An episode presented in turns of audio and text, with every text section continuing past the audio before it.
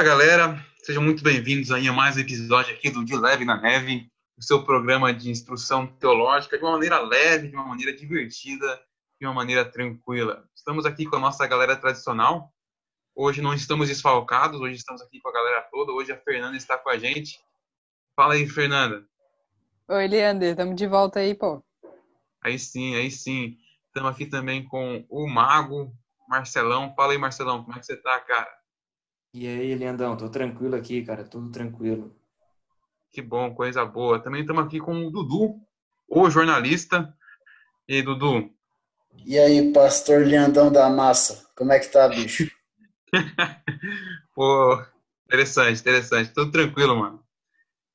Tudo na paz, tudo na paz. E hoje é o um tema sensacional. A gente vai discutir sobre um personagem bem marcante dos evangelhos, discutir sobre o Pedrão.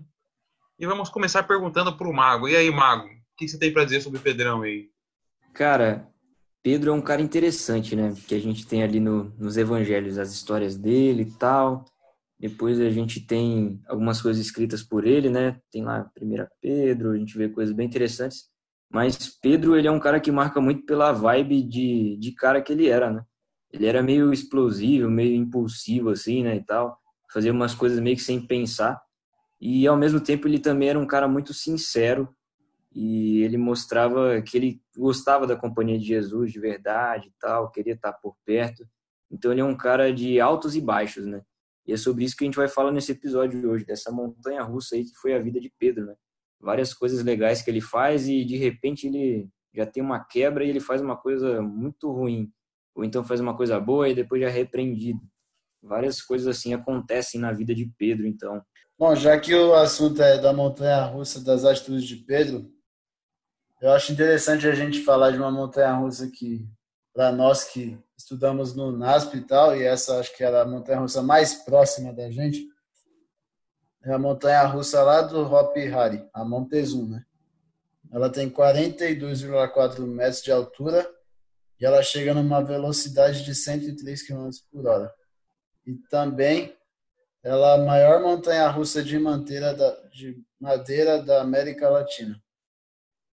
Para quem foi no Apihari, acho que todos os quatro aqui já foram, sabe quanto é dolorido depois sair da Montezum, o tanto que arrebenta suas costas. Isso que você falou, Dudu, é real mesmo. E é interessante essa questão aí da montanha russa de madeira. É, eu já fui na montanha russa, eu acho que o Leandro e a Fernanda também já foram.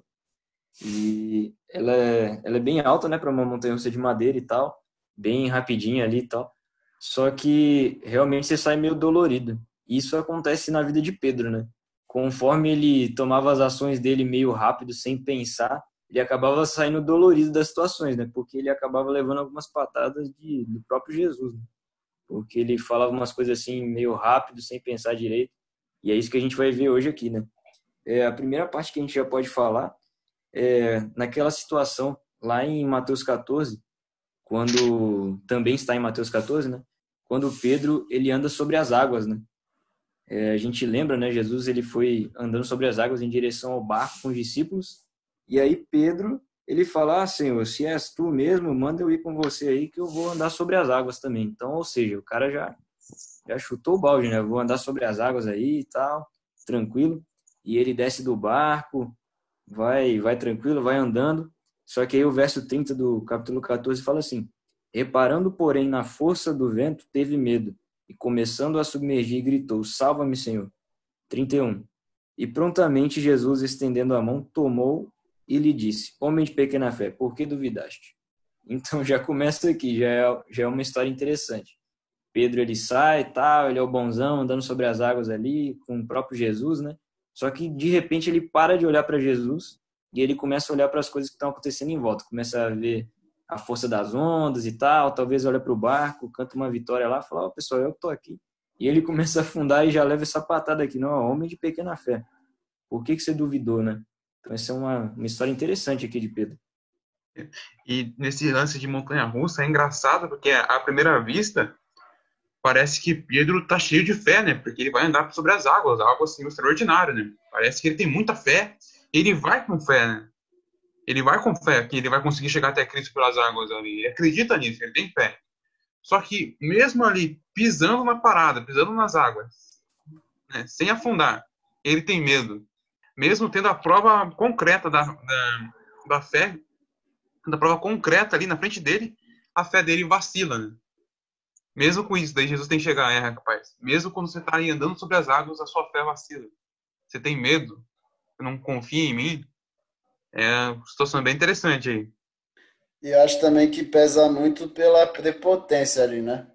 Acho que o cara, ele, Pedro acaba pisando na água ali achando, nossa, eu sou o discípulo que vai andar sobre as águas junto com o meu mestre e tal, enquanto os, os outros onze vão ficar só olhando, né?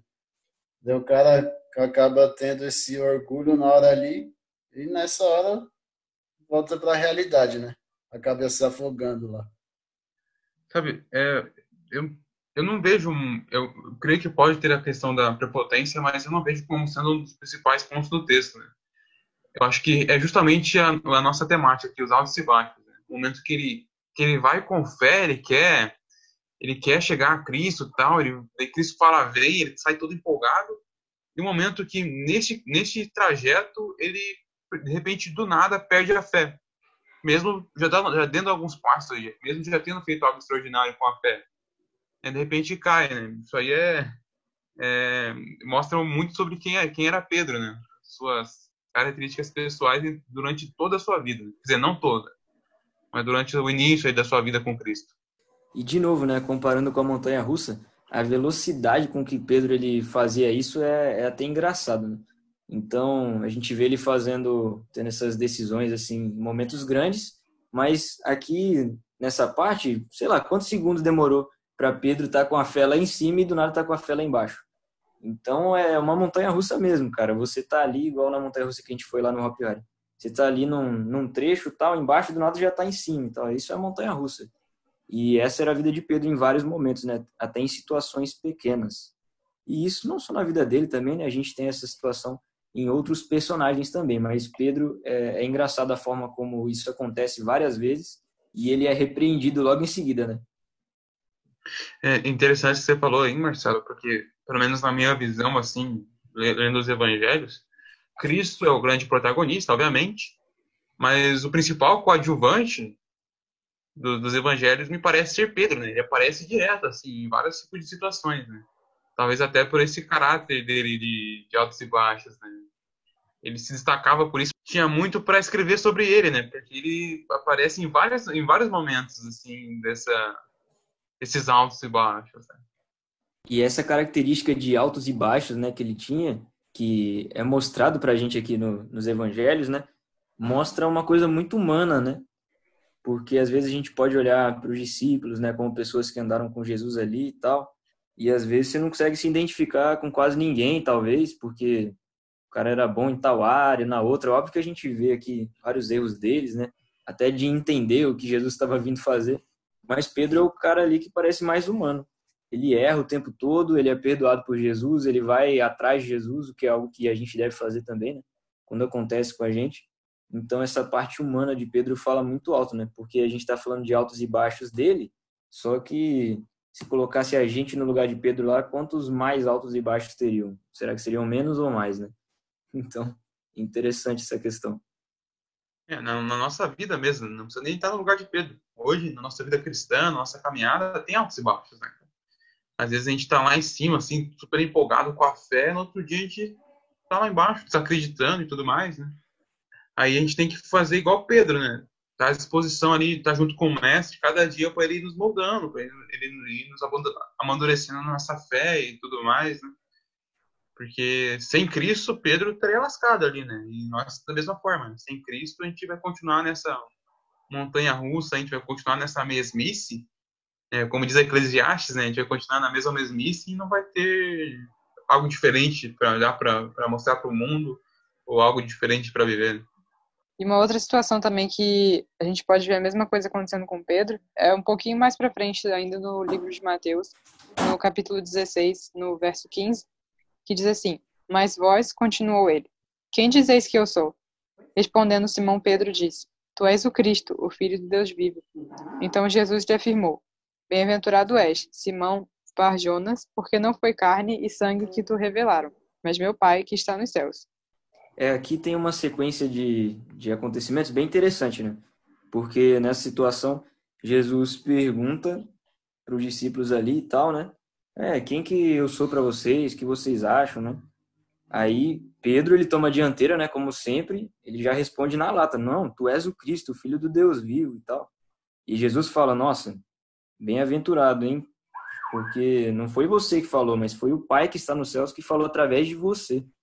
Então imagina como é que Pedro já não ficou, né? Cara, Deus falou através de mim, Deus me usou para trazer essa verdade aqui para os discípulos, né? Para os outros, né? Revelou através de mim aqui, então. Então, o cara foi lá em cima. Tem essa ideia. Imagina é. a autoestima do cara. Já é. era alta já, né? O cara é o... virou o profeta, né? Pô? escolhido. Ele, ele igual a Cristo, né? Que falava as palavras de Deus, né? É. E logo em seguida, a gente continua no mesmo capítulo, alguns versos abaixo. O versículo 21 fala assim: Desde esse tempo começou Jesus a mostrar a seus discípulos que era necessário seguir para Jerusalém, sofrer muitas coisas e ser morto e ressuscitado no terceiro dia. Então Jesus está falando aqui que ele vai morrer e tal, e depois de três dias ele vai ressuscitar e tudo mais. E olha o que Pedro fala. Chamando à parte, Pedro chamou Jesus assim no canto e falou: Tem compaixão de ti, Senhor. Isso de modo algum te acontecerá. Chega para Jesus e fala: Não, Senhor, você não vai morrer, não, Jesus. É, isso aí de modo nenhum vai acontecer. E aí Jesus responde assim carinhosamente para Pedro: Arreda Satanás. Tu és para mim pedra de tropeço, porque não cogitas das coisas de Deus, e sim das dos homens. Bom, este é Pedro. Cara, sensacional, né? Eu acho a parte mais engraçada dessa sessão aí é justamente ele chamar Jesus no cantinho, ó. Jesus, vem cá, eu aqui que sou um, um oráculo de Deus, vou te dizer uma parada aí pra você ficar feliz. Deixa eu aconselhar você, né, Jesus? É. Ó, Jesus, te dá um toque aí pra você ficar esperto. Deixa eu testar um negócio aqui, é, cara, Jesus. Cara, é, Jesus, vou te ensinar um negócio aqui. Mestre, é engraçado, né? Não sei se ele fala mestre aqui. Ah, não, não, ele não só diz. fala que, que chamou ali num canto, né, e tal, e começou a reprová-lo. Ou seja, ele começou é. a falar, ó, oh, Jesus, tem compaixão de ti aí, ó. Como assim, cara? Pô, tá Jesus, você vai morrer. Você vai libertar o nosso povo aqui do jugo romano. Não tem essa não, tal. Como é que você fala isso? Que vai morrer aqui, vai é. ressuscitar depois de três dias? Que história é essa? É como se Pedro estivesse dizendo para Jesus, ó, Jesus, o conselho do pai aqui, ó, o conselho do pai. Fica calmo, velho. Tira isso de você, né? Nada a ver, vai morrer, não. Você é o nosso você é o diferenciado, você é o, o, Cristo, né? Como assim você vai morrer, né? Só que ali, primeiro, ele não entendia o que era Cristo, o que era o Cristo, que ele tinha acabado de afirmar. E segundo, ele estava ali empolgadão, né? Achando que era o, o arauto, né? O grande bichão aí. Eu acho que, tipo, a resposta de Pedro é para Jesus, o conselho de Pedro para Jesus, entre aspas, é, é um dar uma segurada. E a resposta de Jesus é muito tipo assim, meu, você põe no seu lugar aí, velho. É, e mais do que isso ainda, né? Enquanto no versículo, no versículo ali 17, a gente tem Jesus falando que Deus falou ali através de Pedro, né? Olha, não foi você que falou que, que eu sou Cristo e tal, foi o próprio Deus, o próprio Pai que falou. Aqui ele fala arreda Satanás, ou seja, de um segundo para o outro, ele estava sendo usado agora por Satanás para falar isso. O cara foi do céu ao inferno em cinco minutos. Pois é, então. Então, muito rápido, né? Muito, não, rápido demais, rápido demais. Mas olhando de novo assim nessa parte de Pedro, né? Em, comparando que os desejos de Pedro e os desejos de Cristo é justamente o verso 22, que, tá, que é o mais engraçado aqui quando você pega para olhar, né? Quando Pedro diz: "Tem compaixão de ti, Senhor. Isso de modo algum te acontecerá."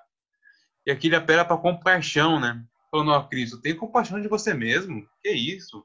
Nossa, você tem compaixão de você. Quando na realidade a morte de Cristo, que Pedro está negando aqui, é justamente tem a ver com compaixão, né? Mas não com a compaixão de Cristo por si mesmo. Compaixão de Cristo por toda a humanidade, por o resto da humanidade. Esse é algo que Pedro não tinha entendido também. Isso que você falou, Leandro, sobre essa questão de, de Pedro não entender ali direito, a gente vê isso em, em, várias situações ali da vida dele, né? Ele e os discípulos também.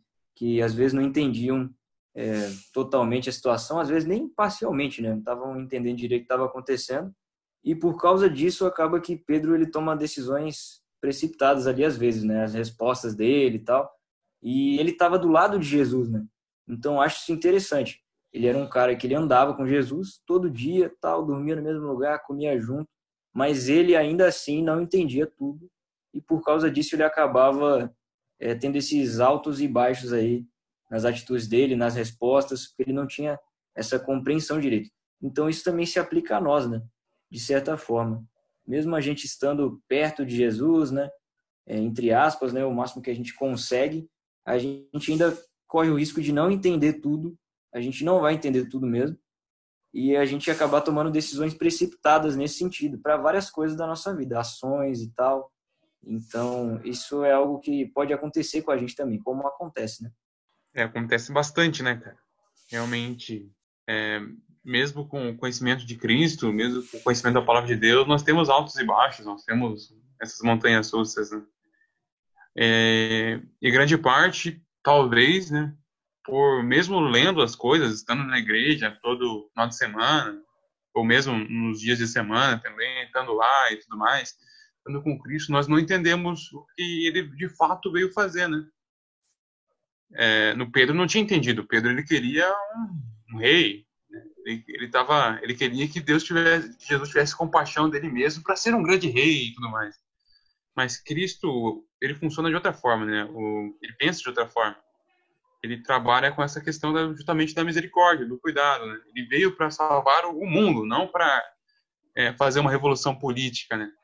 É interessante que, nesse sentido, o cenário político ali de, de Jesus era totalmente bizarro. Né? Tinha opressão, tanto por parte de Roma, tanto como por parte de Israel, gente se achando melhor e tudo mais. E, e era isso que Pedro esperava, uma revolução política mas Cristo nos preocupou, nos preocupou com essas coisas. Ele se preocupou com indivíduos, né?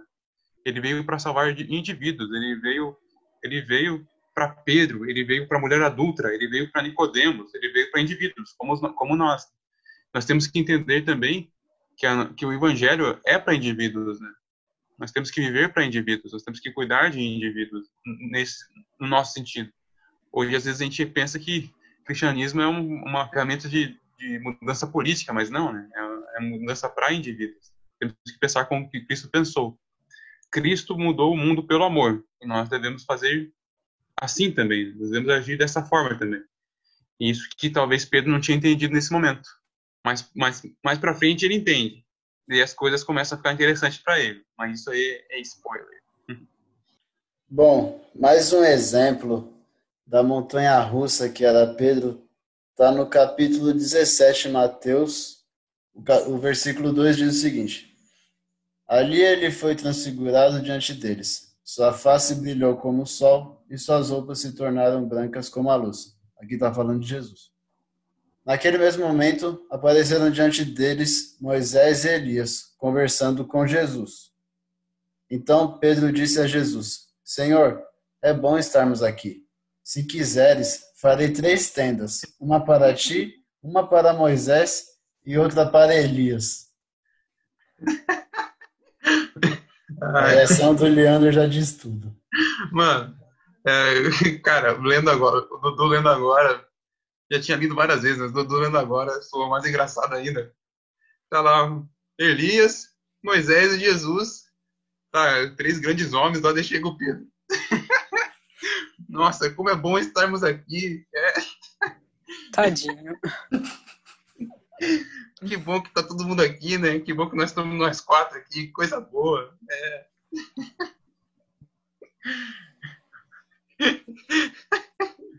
Mano. Cortou toda a vibe do Pedro, velho. Então, cara, o Pedrão ali, sensacional. É, Não, ele... Legal ainda é como ele continua, né? Falando, nossa, e é tão bom, né, que eu vou fazer três tendas aqui, uma para o Senhor Jesus, uma para Moisés e outra para Elias, né? Então, tipo assim, quê? O que está acontecendo, entendeu? Não faz sentido o que Pedro está falando ali, cara. De repente o cara solta uma dessa. Então, ainda mais tratando da transfiguração, né, cara? um momento totalmente diferenciado ali, Jesus sendo é, transfigurado, ficando como o sol, né? Tipo, dá pra ver que o negócio ali é grande, né? O negócio então, ali é diferenciado. Você vê toda a glória de Deus ali, um momento mega, mega diferente de algo nunca visto. O cara, relaxa aí que eu vou fazer uma tendinha aqui pra gente, armar um acampamento. Tá? Fazer uma tenda aqui de boaça, pô. Sensacional, oh, Pedro. O melhor é o versículo 5, né? Tá dizendo assim: Falava ele ainda quando uma nuvem luminosa se envolveu. E eis que vindo da nuvem uma voz que dizia: Este é o meu filho amado em quem me comprazo. Aí ele ouvi. Tipo assim, Pedro ainda tava falando, sabe? Aí, tipo, ah, vou fazer a tenda aqui do nada. Puf, tipo, só a nuvenzona lá, Deus falando do negócio. Como você imagina que Pedro não ficou, né? tipo, pô.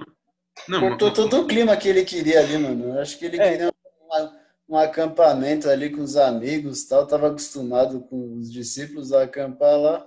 Quando pensa que não, opa. E, e o mais engraçado é justamente isso, Fernanda, porque é, o negócio não tinha, não tinha acabado ainda, né? Tava no meio da transfiguração, tava uma coisa enorme acontecendo, aí chega Pedro, não, não, vamos construir umas tendas aí, daí pô, Deus, Deus fala o seguinte, então, esse, esse é o meu filho amado em quem me comprazo. Deixa eu só terminar aqui, Pedro, depois você fala aí que você falar.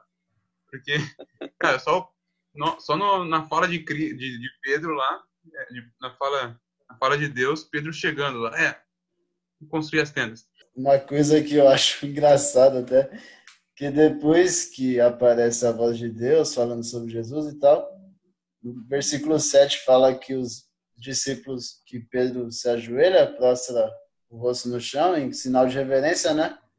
Só que logo em seguida, quando ele volta a cabeça, Moisés e Elias somem e só tá Jesus. Daí você imagina o cara, Mataram meu acampamento. Lascaram com o meu final de semana aqui, pô. Não, e é interessante que Pedro não aparece mais, né? Sim. Nessa sessão.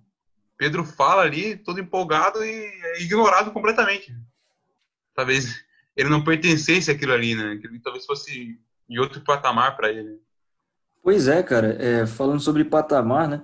Como a gente estava dizendo, é, a gente pode talvez fazer até um podcast só sobre a transfiguração, né? Que foi um evento aqui extraordinário, né? Onde Jesus ele apareceu aqui como se ele tivesse no reino dele, tal. Então, é, no reino da glória, né? Então ele estava ali no auge, tal, brilhando, tudo mais. Talvez até por isso também Pedro tenha ficado ali meio meio confuso ali, sem entender as coisas direito e falou aquilo. Mas é interessante que mesmo ele percebendo tudo aquilo, é, a grandiosidade daquilo, ele ao invés de ficar calado, ele preferiu falar. Então é isso que eu acho interessante, Pedro, uhum. porque confuso todo mundo deve ter ficado, os discípulos e tal, é, achado uma coisa grandiosa, visto o que estava acontecendo, sem entender direito. Mas Pedro ele fala, né? E quando ele abre a boca para falar, ele fala a primeira coisa que vem na cabeça dele.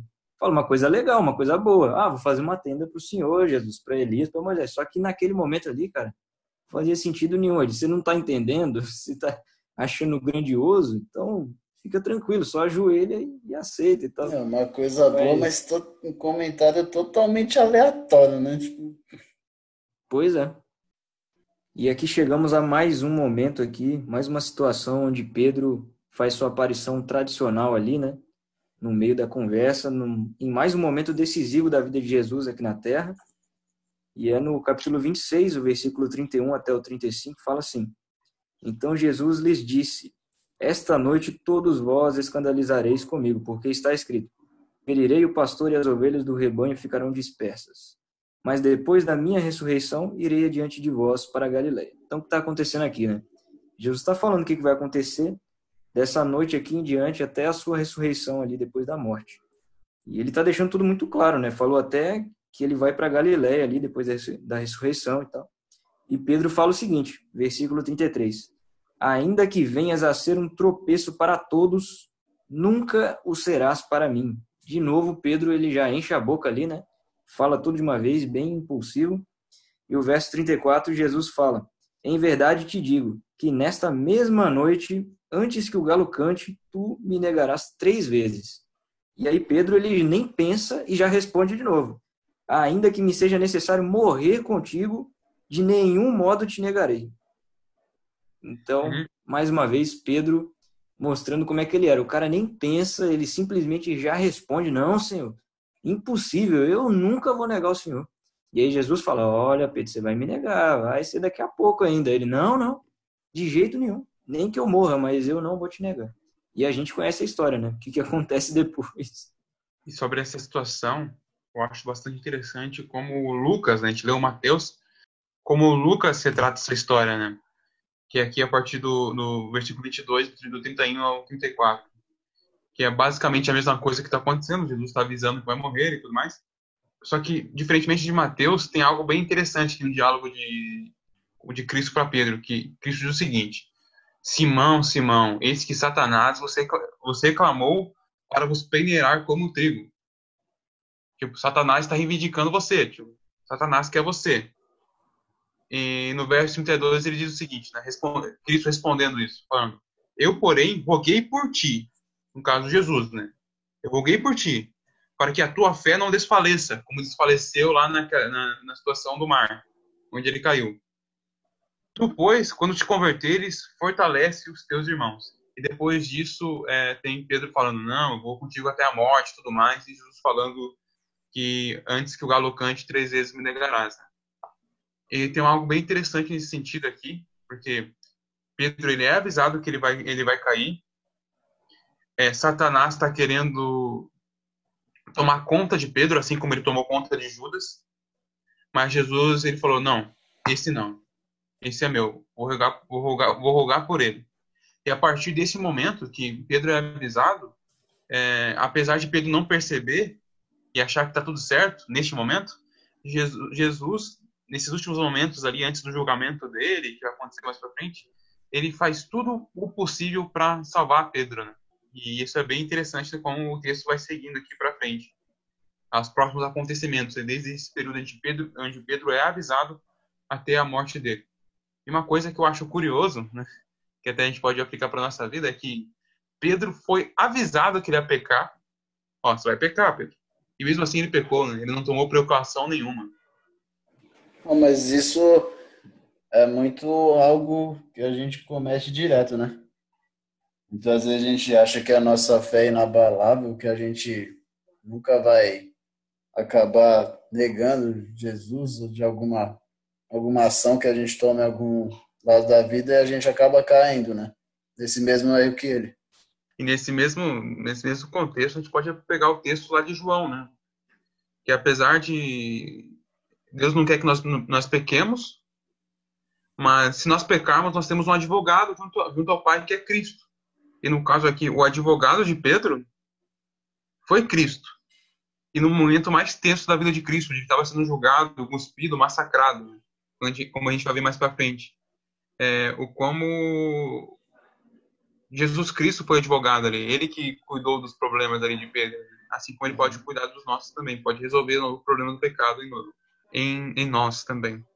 E a gente está falando sobre é, esses altos e baixos da vida de Pedro nessa montanha russa, e é legal destacar esse lado, esse lado bom de Pedro, né? Porque Pedro ele era repreendido o tempo todo, né? E dificilmente você vê ele respondendo aqui. É, nessa parte aqui da negação, ele até responde, né? Mas em outras partes ele não, não responde nada. Parece que ele ouve a situação e tal, analisa e fala, cara, verdade, né? Pô, vacilei aqui. Então, por exemplo, lá na transfiguração ele não fala nada. Lá quando ele está afundando, quando a gente leu no começo, né? Andando sobre as águas, aí também não fala nada. Então ele está aprendendo com Jesus, né? E ele não sai de perto de Jesus, ele está sempre perto. Talvez por isso até a gente ouça ele falar tanto, né? Porque ele está sempre ali pertinho uhum. de Jesus. Então isso é, é bem interessante. Sim, né? Ele está em todos os momentos ali. E até agora, caminhando agora para o final da vida de Cristo, né? nesses momentos aí da, até, a, até a morte dele, algumas coisas que acontecem, né? A gente pode ver, por exemplo, que a próxima cena, pelo menos em Lucas, a, a próxima cena que aparece é, depois aqui da, desse aviso é a questão do, do Getsemane, né? E tem um, duas coisas que acontecem interessantes aí. A primeira é que Jesus estava com os discípulos ali e ele pede para que eles estejam ali em oração para não cair em tentação. E, e, a gente vê que os discípulos eles estão dormindo, né? Que isso vem e pergunta: por que que vocês estão dormindo? Venham, orem comigo para não cair, não cair em tentação. No caso eles acordam, mas depois já voltam, já voltam a dormir ali. E Pedro estava no meio, né? Pedro estava tá no, no meio. Ele falava que ia com Cristo até a morte, mas no momento da oração ele não estava ali. E, é um ponto interessante também esse ponto da oração, né? Como a importância da oração para a vida do cristão. Nas dificuldades, nós, nós temos a, a, oração e a força e a oração, como diz aqui, pode evitar que nós caiamos em tentação. Outro ponto que acontece aqui no Getsemane é, é aquela aquela figura famosa, né, do, do, do discípulo que corta a orelha do, do, do cidadão lá que vem prender e tem o e depois Cristo vai lá e põe no lugar de volta. Né? E quem que foi o discípulo que que cortou a orelha ali do, do rapaz? Foi Pedro, né? Então é uma série de fatores aí que ocorrem entre o aviso e, e, a, e a negação de Pedro no fato, de fato, que que mostram, né, um pouco desses altos e baixos de Pedro. Ele fala que ia com Jesus até a morte, mas ele não estava com Jesus quando no momento da oração. Ele não estava seguindo o ensinamento de Jesus no momento que ele foi preso. Né? Outra coisa que, que, corrobora com isso também é o que acontece aqui no mesmo nesse capítulo de Lucas, Lucas 22, versículo 54, né? no momento onde Pedro nega Jesus, que diz o seguinte: Então, prendendo-o, né, depois da prisão de Cristo, o levaram, introduziram na casa do sumo sacerdote, onde ele seria julgado. E tem um detalhe bem interessante que Lucas usa aqui, usa aqui que é o seguinte: Pedro seguia de longe. Interessante, né? Porque Pedro falou que ia com Cristo até a morte, mas aqui ele estava seguindo de longe. Né? É, e sobre os perigos de seguir Jesus de longe. Né? Nós, não, nós não podemos, na nossa vida, também seguir Jesus de longe. Temos que estar o mais perto possível, porque é mais perto de, possível de Cristo que é o lugar seguro. E é exatamente nisso aí que mora o perigo, né? Essa questão de seguir Jesus de longe, né? Não te leva muito longe. E porque é exatamente por isso, né? Porque Pedro o tempo todo ele estava ali reafirmando para Jesus e para todo mundo que estava ao redor deles que ele ia estar tá lá, sempre do lado de Jesus e tal, só que na hora do vamos ver não foi muito bem assim, né? E tem uma música que reflete muito isso para mim, que me faz pensar bastante, acho que se encaixa também bastante nisso, que é uma música que chama Não Fale, né? E uma das frases dela é não fale que você encontra Jesus nas suas ondas de fé e não na palavra, né? Então, é, exatamente nisso. O que adianta você dizer que e reafirmar para todo mundo que está te vendo ou te escutando que você vai estar lá junto com Deus e tal, só que na hora das suas ações não é muito bem assim, né? Realmente, Fernanda, é um negócio que a gente tem que ficar esperto. Né? Pedro, ele vacilou nesse sentido, né? Ele estava seguindo Jesus de longe. A gente sabe que ali naquela situação ali, no julgamento de Cristo, João estava ali também, né? Só que João estava o mais perto possível de Cristo. João não estava longe. Interessante que daí Pedro vai lá, nega as três vezes, ele peca, né? Ele vacila. Só que olha só como acaba o relato aqui em Lucas. Pedro ali, ele vacila monstruosamente, né? Então o verso 61 de Lucas 22 diz o seguinte. Antes disso, é, de, da, depois da última vez que, que Pedro negou, o galo canta, né? Daí Pedro se lembra que antes o galo cante, ele me negará três vezes, nas falas de Jesus. Só que nesse meio tempo, olha só o verso 61. Então, voltando-se o Senhor, fixou os olhos em Pedro. E Pedro se lembrou da palavra do Senhor, como lhe dissera: Hoje três vezes me negarás antes de cantar o galo. Então Pedro, saindo dali, chorou amargamente. Jesus poderia ter deixado Pedro quieto nesse sentido. Né? Jesus poderia ter não ter se preocupado com, com Pedro. Mas é interessante que, mesmo estando distante, mesmo estando longe, lá na frente do julgamento, Cristo voltou o seu olhar diretamente para Pedro. Diz aqui, fixou os olhos em Pedro. E a partir desse momento ali, de, desse, de todo esse momento aí na vida final de Pedro, depois do julgamento, ele tem, ele começa a sacar algumas coisas sobre o Evangelho. Né? Naquele olhar de perdão ali, ele viu que o Cristo que ele tinha seguido não era um Cristo revolucionário, era um Cristo de amor que veio salvar o perdido. Né? Ele começou a sacar isso daí, ele começou a entender isso daí.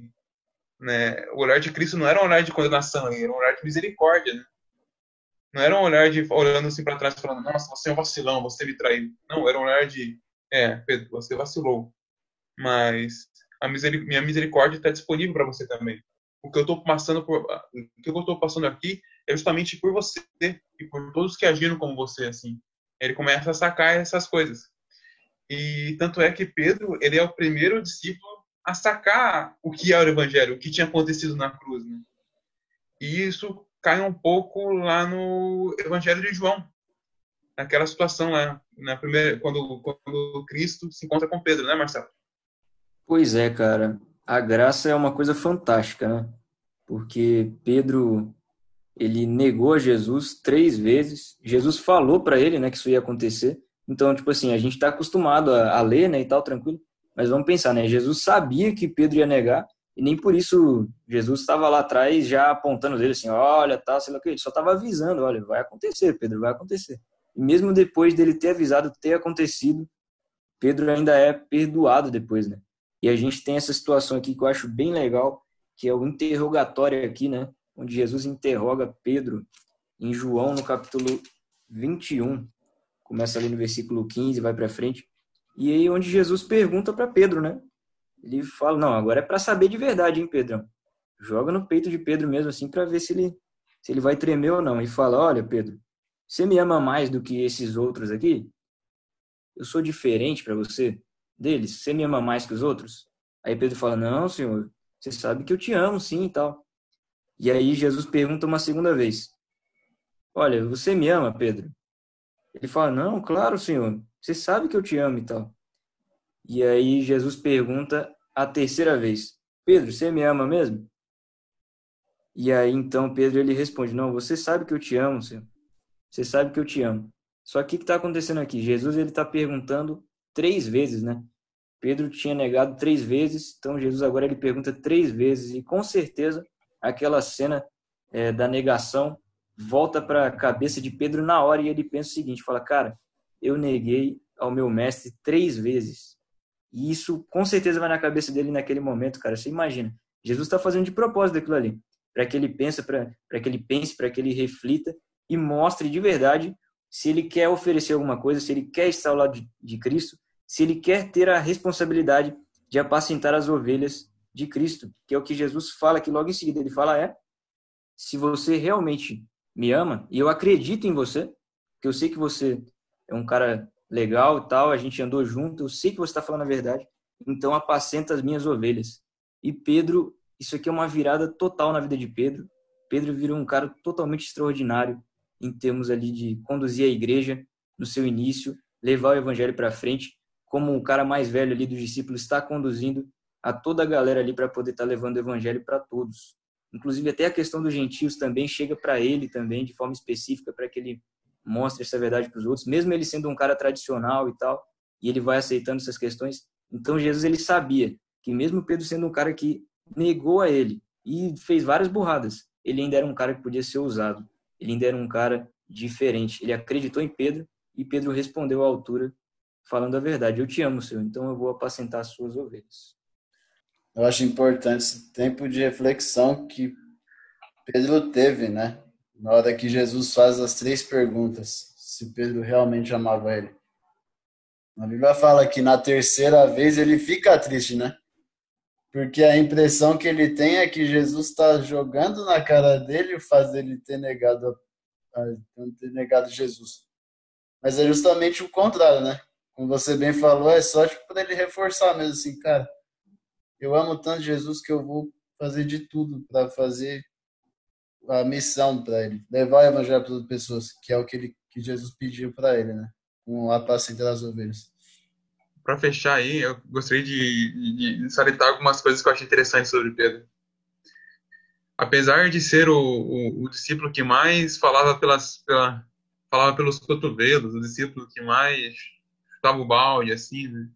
e depois de Judas, o discípulo que mais vacilou com Cristo, Pedro foi justamente o cara que entendeu o que é a graça. Ele foi o primeiro, ele foi o primeiro cara a entender tudo isso, a entender o que tinha acontecido na cruz, a entender a entender tudo o que tinha acontecido ali, porque ele tinha experimentado isso. Ele viu naquele olhar de Cristo esta esta paixão, esta compaixão. Antes ele tinha pedido a compaixão de Cristo para si mesmo, mas ali ele tinha visto a compaixão de Cristo para com Pedro. Pedro viu ali que naquele olhar tinha compaixão. A compaixão não para de Cristo para si mesmo, não de uma maneira egoísta da parte de Cristo, mas uma paixão, uma paixão para toda a humanidade. Ele vai e entende que ele precisava ser salvo. Ele entende que aquela graça estava disponível para ele e que aquele vacilo que ele tinha acabado de tomar tinha sido perdoado, ia ser perdoado pela morte daquele que estava ali no julgamento, né? E depois de entender a graça, Pedro vai lá e se torna o grande apóstolo, né? Desses doze, ele foi o maior de todos, né? Ele lidera o início da igreja, como o Marcelo falou, até a chegada de Paulo, ele é o grande é a grande figura ali do cristianismo, né? E, e ele foi usado por Deus de uma maneira tão poderosa que num só sermão ele foi lá e batizou 3 mil pessoas. Né? Você vê, um, um, pescador, aquele que era egoísta, que se achava mais do que todo mundo, agora virou um servo que num só sermão, usado pelo Espírito Santo, foi responsável pela pregação de, pela, pelo batismo de 3 mil pessoas. Não sei vocês, mas eu e o Marcelo, que somos pastores aqui, a gente gostaria de ter esse poder no sermão, né? Um só sermão atingiu 3 mil pessoas. E esse era Pedro, né? Utilizado pelo Espírito Santo no momento mais alto da sua vida. E daí para frente era só para cima na montanha russa, não era para baixo. E ia subindo em direção ao reino. Então, galera, eu acho que essas são as minhas considerações finais, né? Queria saber né, da galera aí o que, que vocês têm de, de para falar e qual que é a lição que vocês gostariam de tirar aí, pessoal. Fala aí, Dudu. Cara, eu acho assim, Pedro é um discípulo que a gente fala mais cedo, né, que é um dos mais que tem as características mais humanas e mais comuns que a gente carrega hoje. Por mais que ele tenha sido muito inconstante no seu início ali com Jesus e muitas vezes aleatório, como a gente viu na transfiguração, a gente vê que depois que ele aceita o chamado de Jesus para a vida dele, ele é um cara transformado. Eu acho que essa é a lição que a gente tem que tomar. A gente precisa seguir o chamado, aceitar o chamado hoje, para Deus poder usar o nosso nosso coração para a gente ser um instrumento do Espírito Santo para alcançar outras pessoas também. Com certeza. Está disponível, né? Sim. Coisa boa. Fernanda, alguma consideração final? Cara, para mim o que ficou é que essa questão da inconstância de Pedro, né? A gente repara de uma forma muito nítida, né? E também, se você for parar para analisar a sua própria vida mesmo, também dá para perceber de uma forma bem nítida, né? Porque, afinal de contas, todo mundo é pecador, né? Então, todo mundo vai continuar sempre nessa montanha russa até a gente ser perfeito de novo, né? Só que é isso aí que a gente tem que se lembrar que tem a graça, né? Que, como você falou, Leandro, que Pedro entendeu isso, né? De uma forma tão completa que ele virou top, né? E converteu muita gente para Jesus e tudo mais. E é nisso aí que a gente tem que se focar, né? Que mesmo com os altos e baixos, a gente tem que continuar sempre erguendo a cabeça para seguir sempre em frente com Deus. Coisa boa, sensacional. Marcelo, considerações aí? As minhas considerações finais, elas são mais um desejo, assim. É um desejo de que mesmo quando a gente estiver errando muito, né, e sempre vai acontecer, porque a gente erra bastante, é, quando a gente for confrontado, quando a gente for interro, interrogado pela palavra de Deus ou pelo próprio Deus, né? Que a gente, depois de ser perguntado três vezes, sei lá, seja pela palavra, por uma mensagem, falando com Deus, aquelas três perguntas, né? Você me ama? Você me ama? Que a gente tenha, de alguma forma, o culhão de Pedro para falar, Senhor, é verdade, eu te amo, é verdade. Que a gente consiga falar isso de verdade de alguma forma. Que a gente entenda a graça de Deus de verdade, para que a gente possa falar isso. Pedro ele fez várias burradas, mas no final ele conseguiu falar isso do coração, de verdade. Jesus viu e falou: Apacenta minhas ovelhas. Você pode apacentar minhas ovelhas porque eu sei que você me ama de verdade.